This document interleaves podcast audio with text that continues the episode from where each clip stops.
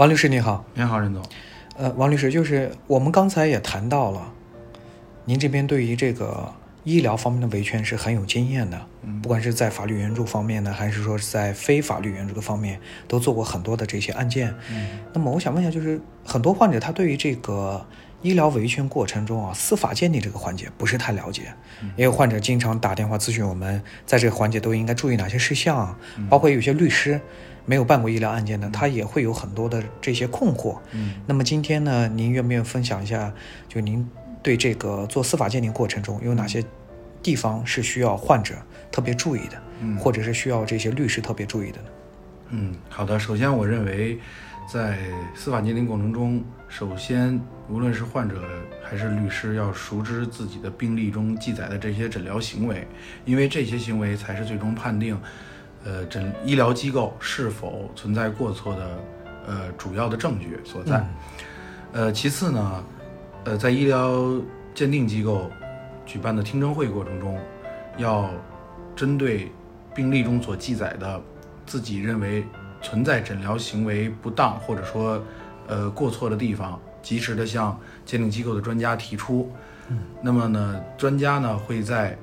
综合。评定双方提出的这个抗辩意见，以及相关的诊疗行为的内容，最终呢做出一个客观，呃认定，认定这个医疗机构是否存在过错，以及存在过错的比例。那么，所以说呢，这两点我认为是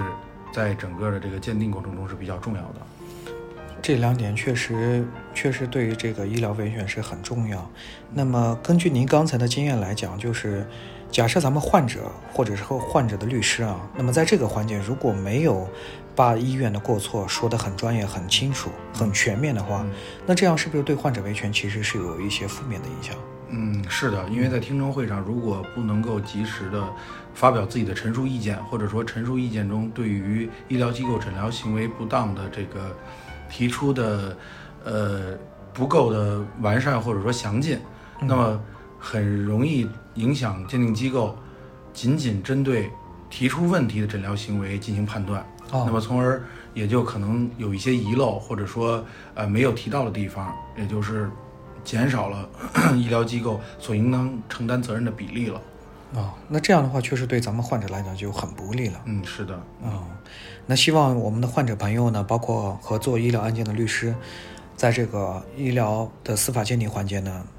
做的准备尽量充分一些，最大程度的帮助咱们患者来维权。那么我们本期节目就到这里结束了，再次感谢王律师，我们下期节目再见。再见。